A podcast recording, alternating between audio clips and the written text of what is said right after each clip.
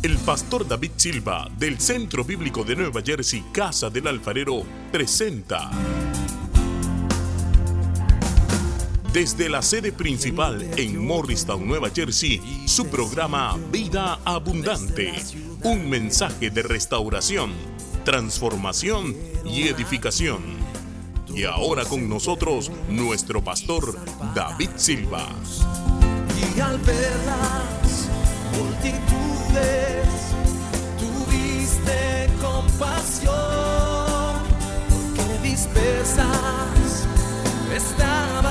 En Génesis 41, eh, después de haber visto eh, los dos mensajes anteriores, que cuando estamos en el valle eh, debemos ser fructíferos, no darnos por vencidos y como que mientras estoy en el valle no doy fruto. Y el primer fruto es el espiritual, pero depende de tu conexión con el Señor, para que no dé frutos de la carne, o más bien obras de la carne, o reacciones en la carne, sino para que des el fruto del Espíritu. Ahora, eso no se da allí en el valle, sino que eso es por e- e- eso se producirá como efecto, como consecuencia de que tú has andado antes del valle lleno del espíritu en comunión con Dios, siendo espiritual. Amén. Pero también hablamos y hablamos del fruto del espíritu. La semana pasada hablamos del fruto en tu vida. Si yo fuera usted, yo le pediría al pastor Clen que me mandara ese mensaje. Ya casi CD no, el que quiera CD le damos CD, pero él se lo manda a su teléfono. Y usted puede oír ese mensaje. Mira, aquí estos hombres que se edifican con la palabra de Dios y se ponen los audífonos y mientras está ahí pintando o algo, está oyendo el mensaje, gloria a Dios. Mientras está haciendo la labor, está oyendo el mensaje. Porque esa palabra es una palabra importante. Si tú no balanceas tu vida, es difícil que puedas vivir una vida plena y una vida cumpliendo el propósito. Y todos estamos desbalanceados en algo. Porque todos le damos a algo más de lo que le deberíamos dar y somos negligentes con otras cosas de la vida. Son siete áreas. Ese es un super mensaje, hermano. Gracias por el entusiasmo. Gloria a Dios. En el día de hoy voy a hablar, eh, eh, eh, lo iba a hablar de otra manera desde el punto de vista profético, pero hoy lo voy a hablar desde el punto de vista de lo que Dios quiere que hagamos. Y el tema de hoy es, si me lo pones en la pantalla, el fruto que Dios más anhela de ti. Leamos. En Génesis 41 dice, entonces 14, 41, 14, entonces Faraón envió y llamó a José y lo sacaron apresuradamente de la cárcel y se afeitó y mudó sus vestidos y vino a Faraón y dijo a José, yo he tenido un sueño y no hay quien lo interprete, mas he oído decir de ti que oyes sueños para interpretarlos. Respondió José a Faraón diciendo, no está en mí, Dios será el que dé respuesta propicia a Faraón. Cuando Dios te da un don espiritual, no es para que te las des y creas que eres tú. Los dones que Dios me ha dado y con los cuales los sirvo a ustedes, es Dios el que dio el don y es Dios obrando a través de esos dones por medio de este vaso de barro imperfecto y débil para que ustedes sean bendecidos. Y por eso José era ya estaba madurito y listo para cosas grandes. Entonces Faraón dijo a José, en mi sueño me parecía que estaba a la orilla del río, que del río subían siete vacas de gruesas carnes y de hermosa apariencia y que pasían en el prado. Y otras siete vacas subían después de ellas, flacas y de muy feo aspecto, tan extenuadas que no he visto otras semejantes en fealdad en toda la tierra de Egipto. Y las vacas flacas y feas devoraban las siete primeras vacas gordas. Y éstas entraban en sus entrañas, mas no se conocía que hubiesen entrado, porque la apariencia de las flacas aún era aún mala como al principio. Y yo desperté. No voy a leer porque él tuvo dos sueños. Después hubo un sueño con espigas, pero para que entendamos lo que, lo que, lo que le responde José. Versículo 25. Entonces respondió José. El sueño de Faraón es uno mismo. Dios ha mostrado a Faraón lo que va a hacer. Las siete vacas hermosas, eh, siete años son, y las espigas hermosas siete años. El sueño es uno mismo. También las siete vacas flacas y feas que subían tras ellas son siete años, y las siete espigas menudas y marchitas del viento solano, siete años serán de hambre. Esto es lo que respondió a Faraón. Lo que Dios va a hacer lo ha mostrado a Faraón. He aquí vienen siete años de gran abundancia en toda la tierra, y tras ellos seguirán siete años de hambre, y toda la abundancia será olvidada en la tierra de Egipto, y el hambre consumirá la tierra. ¿Sabe que quiero hacer una pausa en la lectura? No sé si fue anoche o esta madrugada, me vino un pensamiento con esto. Yo no estoy preparando algo para hoy. Estoy simplemente meditando en esta lectura. Y una de las cosas que recordé es que nosotros tuvimos más o menos entre 3 y 4 años de buena economía en este país. Y ahorita hemos entrado en un tiempo en que ya llevamos casi un año de inflación. Y usted tiene que mirar los tiempos como los hijos de Isaacar. Porque están viniendo tiempos malos con la inflación. Escasez de comida, escasez de productos. No es para que se asuste, es para que como iglesia se levante y diga, esto es lo que debemos hacer en este tiempo. Quise hacer esa interrupción. O sea, hoy este no es un mensaje convencional, yo estoy interrumpiendo, estoy hablando. Amén. Gracias por que están siendo edificados. Dice, ¿en qué versículo íbamos? En el 30. En el 30 dice, y tras ellos seguirán siete años de hambre y toda la abundancia será olvidada. 31. Y aquella abundancia no se echará de ver a causa del hambre siguiente, la cual será gravísima. Y el suceder el sueño a Faraón dos veces significa que la cosa es firme de parte de Dios y que Dios se apresurará a hacerla. Entonces viene el consejo de José. Por tanto, provéase ahora Faraón de un varón prudente y sabio y póngalo en la tierra de Egipto. Y haga esto Faraón y ponga gobernadores sobre el país y quinte la tierra de de Egipto en los siete años de abundancia. Quiero explicarles la palabra quinte. Quinte es diezme. El consejo de José es que la gente diezme.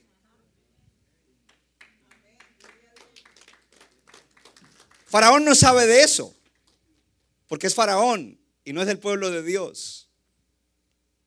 Pero José es diferente porque es de la descendencia de Abraham. Y aquella provisión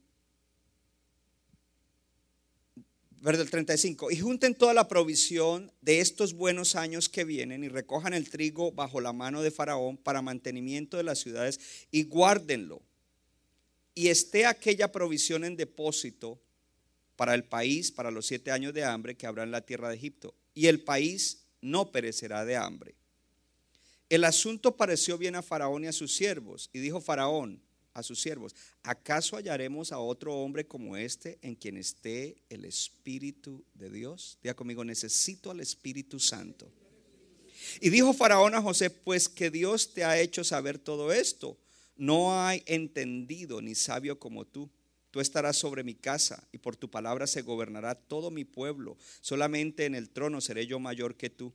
Dijo además Faraón a José, he aquí yo te he puesto sobre toda la tierra de Egipto. Entonces Faraón quitó su anillo de su mano y lo puso en la mano de José y lo hizo vestir de ropas de lino finísimo y puso collar de oro en su cuello y lo hizo subir en su segundo carro y pregonaron delante de él, doblad la rodilla. Y lo puso sobre toda la tierra de Egipto. Y dijo Faraón a José, yo soy Faraón, sin ti y sin ti ninguno alzará su mano ni su pie en toda la tierra de Egipto. Usted diría, él se volvió el mero mero. Y llamó Faraón el nombre de José Safnat Panea y le dio por mujer a Asenat, hija de Potífera, sacerdote de On. Y salió José por toda la tierra de Egipto. Era José de edad de 30 años, ya llevaba 13 años de prueba y de valle cuando fue presentado delante de Faraón, rey de Egipto, y salió José delante de Faraón y recorrió toda la tierra de Egipto. En aquellos siete años de abundancia la tierra produjo a montones y él reunió todo el alimento de los siete años de abundancia que hubo en la tierra de Egipto y guardó alimento en las ciudades, poniendo en cada ciudad alimento del campo de sus alrededores. Recogió José trigo como la arena del mar, mucho en extremo, hasta no poderse contar porque no tenía número. Y nacieron dos hijos antes que viniese el primer año de hambre, a los cuales le dio luz, los cuales le dio a luz a Senat, hija de Potífera, sacerdote de On, y llamó José el nombre del primero Manasés, porque dijo, Dios me hizo olvidar del trabajo y de toda la casa de mi padre, ya yo me olvidé del rechazo, de la todo eso, ya yo los perdoné. Y llamó el nombre del segundo Efraín, porque dijo, Dios me hizo fructificar en la tierra de mi aflicción. Así se cumplieron los siete años de abundancia que hubo en la tierra de Egipto y comenzaron a venir los siete años de hambre, como José había dicho. Y hubo hambre en todos los países, mas en toda la tierra de Egipto había pan.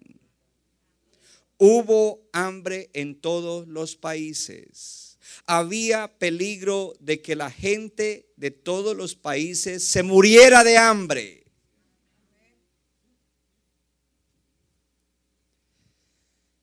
Cuando se sintió el hambre en toda la tierra de Egipto, el pueblo clamó a Faraón por pan. Y dijo Faraón a los egipcios, vayan a José, que ganó las elecciones, y hagan lo que él les dijere.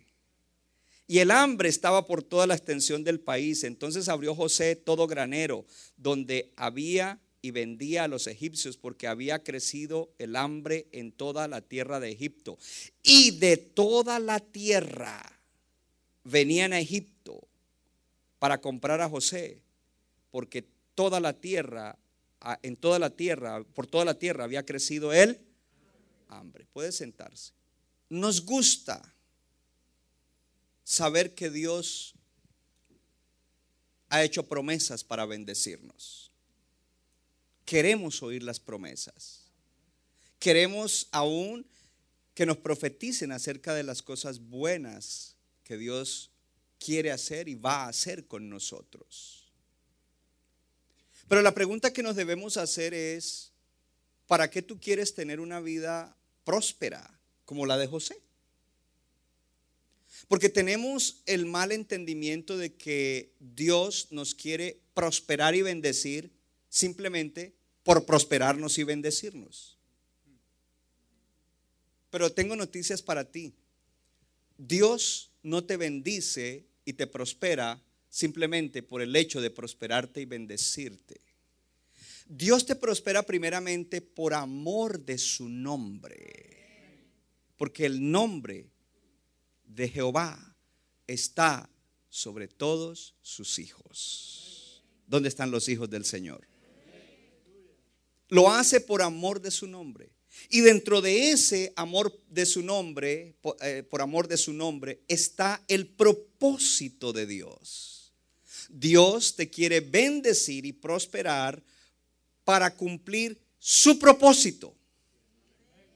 Te lo voy a repetir. Dios te quiere bendecir y prosperar para cumplir su propósito. No fue que Dios cogió a José y dijo, lo voy a pasar por todo eso y después lo voy a hacer el mero mero en Egipto y va a tener eh, una, suburban blindada que la van a llamar la bestia y va a tener muchos guardaespaldas y el servicio secreto y, eh, eh, y, y chévere y aquí y allá y rico y poderoso. Y no, no, no, no, no, no, no, no. Porque muchos creyentes vienen a la iglesia y prosperan y se les va la cabeza. ¿Sabe cómo uno sabe que se les va la cabeza cuando se molestan? Cuando la hermana Lina habla de diezmos y ofrendas. Menos mal que es cuando ella habla y no cuando yo hablo. Pero ahora son prósperos. Y Dios dice, pero si yo te prosperé para mis propósitos, el diezmo va a ayudar a la iglesia, el diezmo hará que la iglesia siga adelante, las ofrendas ayudarán, las misiones, el avance de la obra, tus mismos hijos están siendo edificados en la iglesia, las generaciones, todo lo que se está haciendo. ¿Por qué te molestas que de la prosperidad que yo te he dado, oh, gloria a Dios, yo no sabía que iba a predicar eso, pero dame tres CDs. Oh, gloria a Dios, porque esto esto es maravilloso, es real. Entonces Dios no lo escogió simplemente para prosperarlo. Y cuando se nos ha metido eso en la cabeza o hemos aprendido de alguien mal y pensar que Dios nos prospera, en inglés diría for the sake of prospering you. No, no es por el hecho de prosperar, es para el propósito de Dios. Y por eso Dios lleva a José a esa posición de poder, de riqueza, de influencia para cumplir su propósito. Ahora entienda, porque esto, va, a, va a ir bien corto, hermano. ¿Para qué prosperó Dios a José de esa manera? Para salvar la humanidad. ¿Se acuerda que yo paré en la lectura? Había hambre en todos los países. Y Dios había prosperado a José para que a través de su labor, de su trabajo, de su servicio, de su prosperidad, de su poder, salvara toda la tierra, la humanidad de la tierra. Uh. Pero usted quiere ir más profundo. Vino, vinieron los hermanos de José y después él hizo ahí una serie de cosas. Usted tiene que leer toda la historia. Los devuelve, les hace un truco aquí y allá, regresan con Jacob entonces Él no solamente está salvando eh, la, la, nación egipcia, las naciones que están viniendo a Egipto, muy y más importante, Él salva su casa a Jacob, a sus hermanos y a las familias de sus hermanos. Pero ¿sabe por qué eso, eso es significativo? Porque si Él no los hubiera salvado, no hubiéramos tenido a Jesucristo como Señor y Salvador. Para eso prospero. ¿Sabes que Dios te quiere bendecir y prosperar para cosas grandes y extraordinarias? No para que tú estés bien, no para que salgas de la pobreza, no para que te acomodes, no es para comodidad, es para cosas grandes, para cosas de valor eterno. Para que toques vidas para la eternidad. Para que toques vidas que recibirán transformación en su paso terrenal y serán elementos que influenciarán la eternidad de otros y aún de generaciones. Para eso es que Dios te quiere bendecir y prosperar. Pero cuando venimos con una mentalidad o hemos creído una enseñanza falsa o todavía estamos en la avaricia y en, y, en una mala actitud hacia las posesiones materiales y hacia de pronto hacia el poder, oh hermano, Dios dice, no, quiero decirte algo. Ya te lo había dicho hoy como diez veces. Dios tiene un propósito para tu vida. Hijo de Dios, hija de Dios. Pero quiero decirle que muchos hijos e hijas de Dios nunca cumplieron su propósito. Este mensaje puede transformar tu vida y corregir tu camino y corregir tu perspectiva y corregir tu visión y decir, wow, yo estaba, yo estaba prosperando en la vida, pero no iba a cumplir el propósito de Dios. Yo quiero cumplir el propósito que Dios tiene para mi vida. Oh, habrá alguien que quiere cumplir el propósito. Mire, una enfermera escribió un libro acerca, ella era una enfermera que atendía a gente en las últimas semanas de sus vidas, las dos últimas semanas de sus vidas. Era asignada para eso en, en el hospital. Y ella comenzó a hablar y a interactuar con muchos de ellos. Y la pregunta es para ellos, porque era gente que ya se iban a morir de fijo. ¿Qué hubiera cambiado usted si volviera a vivir la vida. Y dice, ninguno de ellos dijo, hubiera trabajado más. Ninguno de ellos dijo eso. Ninguno. Ninguno dijo, me hubiera esforzado por conseguir más cosas materiales. Ninguno de ellos dijo eso. Imagínese usted eso. Cientos de personas que... Y ninguno dijo eso. Pero ellos sí decían cosas como, hubiera empleado más tiempo para descubrir qué propósito más grande yo tenía y poderlo vivir. Y otra de las respuestas fue, hubiera pasado más tiempo con mi familia y amigos en vez de trabajar 100 horas a la semana. Y otro día le doy un mensaje más completo sobre eso, porque ese no es el mensaje, era solamente trayendo a colación eso pastor, pero yo no soy José, yo no voy a... Dios te ha llamado para que tú salves mucha gente. Y el que gana almas es sabio. Y Dios dijo, vayan y prediquen este evangelio a toda persona. El que creyere y fuere bautizado será salvo. El que no creyere será condenado. Y estas señales seguirán a los que creen. En mi nombre echarán fuera demonios, hablarán nuevas lenguas, pondrán las manos sobre los enfermos y los sanarán. Y aun si tomaren cosas mortíferas no les hará daño. El Señor quiere que cumplamos el propósito. ¿De qué te sirve conseguir todo lo material y llegar a lograr esa casa y ese negocio y esos carros y esto y lo otro? Y al final de cuentas, cuando te vayas, decir, wow, logré todo esto. Esto se va a quedar aquí. Pero no cumplí mi propósito porque Dios me había creado y me había salvado para un propósito mucho más y prosperado para un propósito mucho más grande que simplemente ser bendecido y prosperado. Porque el propósito y la meta no es ser bendecido y prosperado, es el medio a través del cual Dios quiere hacer cosas grandes y extraordinarias. Contigo, hermano, contigo, hermana. Oh, te lo digo con seguridad. With you, young person, He wants to do great things. Y si tú estás, ay, pero es que yo no soy nadie. Entonces, hermano, eh, hay que ministrarle sanidad interior y liberación porque usted se quedó atrás. Porque a este punto usted debería decir, soy un hijo de Dios.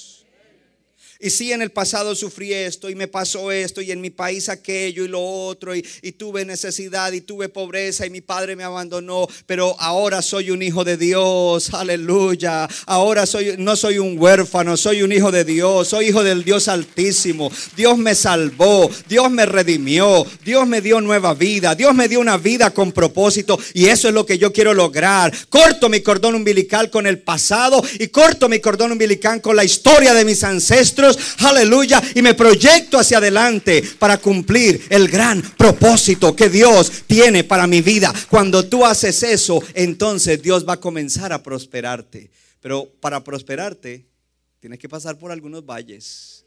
Y en esos valles tienes que ser fiel a Dios. Y en esos valles tienes que mantenerte firme. Y la, y la clave está en que mantengas una buena comunión con el Señor como José. En que cuando estés en el valle es cuando más oras. Que cuando no sientes a Dios es cuando más oras. Que cuando oraste y pensaste que hablaste como un loro y no pasó nada, es cuando debes orar más porque es cuando Dios más te está escuchando. Que debes meterte en la palabra y estar menos en el Facebook, en el WhatsApp, en el Twitter, en, el Instagram y más en la palabra porque esas cosas lo que hacen es dañarte, te hacen ningún bien, eh, pero la palabra de Dios te anima, la palabra de Dios te proyecta, la palabra de Dios te profetiza, la palabra de Dios te, te, te sana, la palabra de Dios te liberta, la palabra de Dios te fortalece. Oh, gloria a Dios y mantenerse siempre procurando la llenura del Espíritu Santo, porque la carne quiere levantarse, influenciar nuestra vida, especialmente cuando estamos en valles, pero cuando estés en un valle, levanta tu cabeza y di, yo sé que tengo un propósito, yo sé que me vas a sacar de aquí, yo sé que me estás preparando para cosas grandes. Si no paso por este valle, no estaré listo para la bendición y la prosperidad, pero a través de pasar en este valle, oh gloria a Dios, estaré listo para la prosperidad y la bendición. Gloria al Señor. Oh, lo cual te recuerda que los valles no son cómodos y la vida de este lado de la eternidad no es de comodidad, no es de descanso, no es de pasarla chévere. Ah, pasaremos bien como hablamos la semana pasada, disfrutaremos lo que comemos, lo que bebemos, lo que nos ponemos, disfrutaremos la familia, pero habrán situaciones difíciles, habrá incomodidades, habrá que trabajar duro, hermano, para poder cumplir el propósito. Algunos gastan su energía, gastan su pensamiento, su energía emocional y mental en cosas que no sirven para nada. Perdóneme la palabra que le voy a decir, pero lo gastan en boberías. Yo quiero decirte que es tiempo de que invirtamos toda la belleza que Dios te ha dado,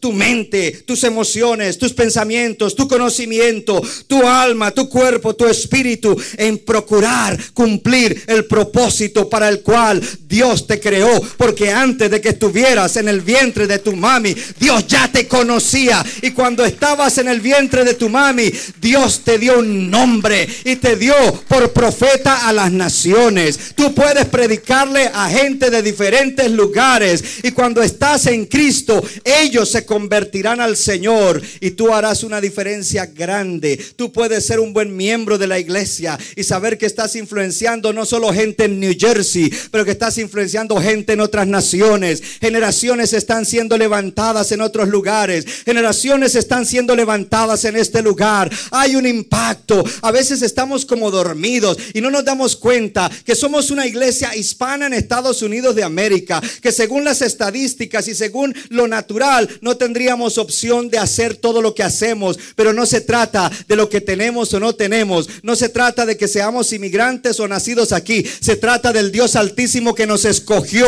que nos escogió, que nos eligió para cosas grandes y dijo, yo cojo lo que el mundo menosprecia, yo cojo lo que el mundo dice que no es, yo cojo lo que el mundo dice que es necio para avergonzar al mundo y para ser glorificado y para bendecir muchas gentes, incluyendo a los tuyos, incluyendo a tus hijos, incluyendo a tus generaciones. Pero mis generaciones están descarriadas, pues sigue trabajando y creciendo mientras tú salvas otras familias. Dios se va a encargar de los tuyos porque a ti ya no te van a creer, pero le creerán a otros. Sigue sembrando, gloria a Dios. Sigue predicando la palabra, sigue orando por los enfermos, sigue echando fuera demonios, sigue dando consejos sabios para transformación de vida. A eso es que nos ha llamado el Señor, a que salvemos mucha gente. Y cuando tú estás en eso, Dios te va a prosperar. Cuando tú estás en eso, Dios te va a prosperar. Pero cuando tú estás buscando primero eso y después veo a ver, Dios no te va a prosperar. Y si prosperas como prospera el mundo, no va a ser la prosperidad de Dios. Porque en el mundo hay gente rica, pero perdidos, que nunca van a hacer nada bueno por nadie. Que ellos mismos necesitan salvación. Yo le doy gloria a Dios. Yo le doy gloria a Dios. Esto nos debe levantar a que prediquemos. ¿Dónde quedaron las mil conversaciones de Jesús? ¿Ya se nos olvidó? Quizás hay alguien que está esperando que tú le prediques. Quizás es alguien que va a morir pronto y si tú no le predicas está en peligro su eternidad. Quizás hay gente que está esperando que tú le prediques. Porque quizás no se van a ir pronto.